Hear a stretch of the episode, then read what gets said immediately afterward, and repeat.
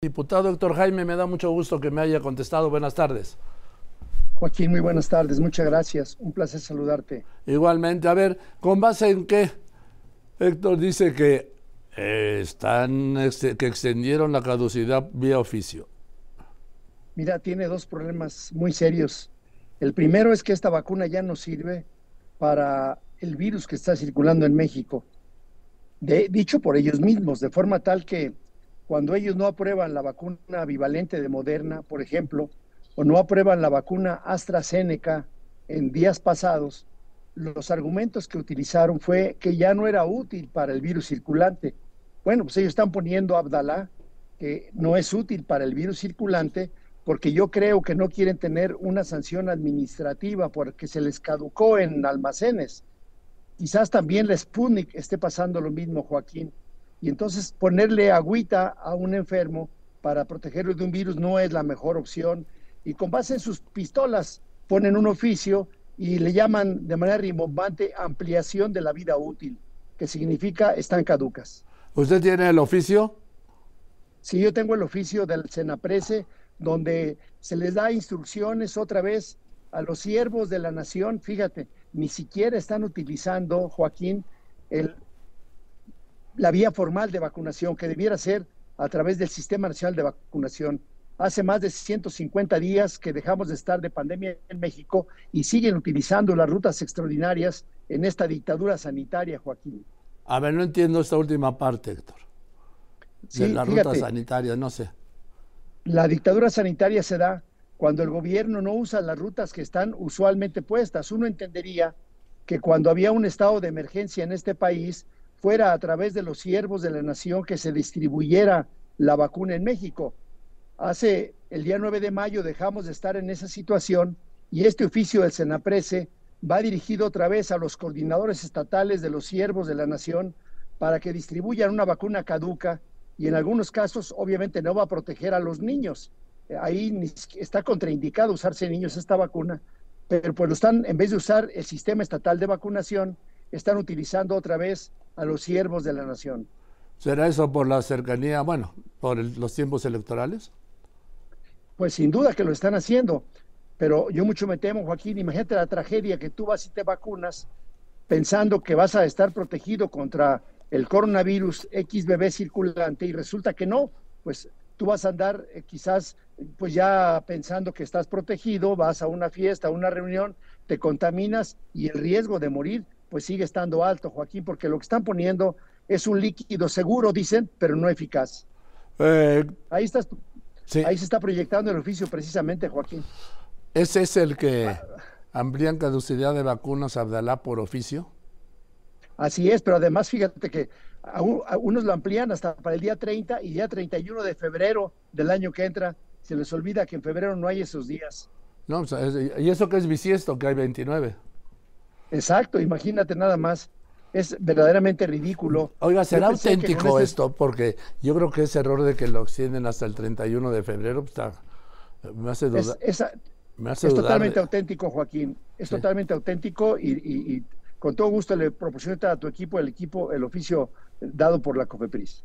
Por favor, se lo voy a encargar. Ahora, también le consulté esto con un médico y me dice, mira, no hace daño que le pongan esa vacuna, pero no protege. No, pues claro que no hace daño, es igual que ponerle agua. Es por eso yo decía que una vacuna debe ser eficaz, debe ser de calidad y debe ser que te dé seguridad, o sea, que funcione. Si la vacuna no funciona, pues no hace daño. La pregunta sería, ¿para qué estarle picando a una persona, hacerle perder todo su día para que lo vayan a vacunar si no va a ser útil para el virus que está circulando, Joaquín. Estamos ante un engaño, una manipulación, ¿ante qué, Héctor?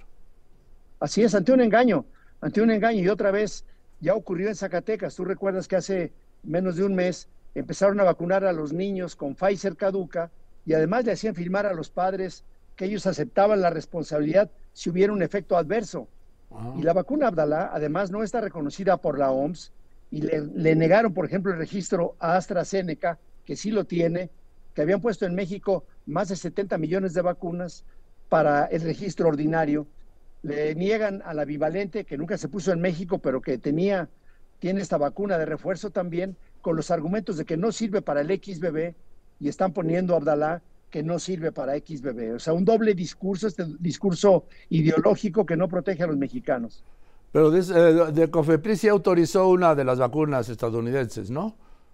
Bueno, claro, autorizó dos monovalentes que son muy buenas y son las que debería de comprar el gobierno mexicano. La autorizó el Comité de Moléculas Nuevas, Joaquín. Sí. Pero todavía no le han dado registro sanitario. Ah. Entonces, ocupamos que le den el registro sanitario para que pueda comercializarse y no solamente sea a través de esta dictadura sanitaria donde el gobierno quiere y a quien quiere que se pueda aplicar y que tú y yo la podamos comprar en una farmacia si es que no somos del grupo que el gobierno quiere que sea vacunado o que tengas el recurso alrededor de 20 dólares que costaría esta vacuna en el comercio ya ordinario. ¿Y qué hacer ante esto entonces, diputado doctor Jaime?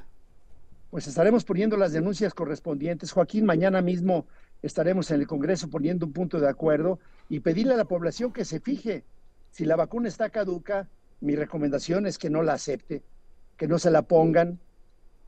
Eh, pero, a ver, diputado, usted y yo sabemos que los puntos de acuerdo sirven para dos cosas que no puedo decir aquí, porque estoy al aire. Bueno, sirve mucho más, sirve mucho menos el punto de acuerdo que aparecer contigo, Joaquín, y que los millones de gente que te siguen y que tienen tu credibilidad y que sabes que no es un tema político, no es un tema de partidos, es un tema técnico y que puede afectar la salud, está muy mal que el gobierno mexicano, teniendo más de 13 mil millones de pesos, que no ha ejercido para comprar vacunas, pudiéndole así poner un sello y ya y que le dé el registro sanitario para que podamos poner la vacuna y una vez puesta, Joaquín, pues la vacuna tarda alrededor de 15 a 22 días en hacer efecto.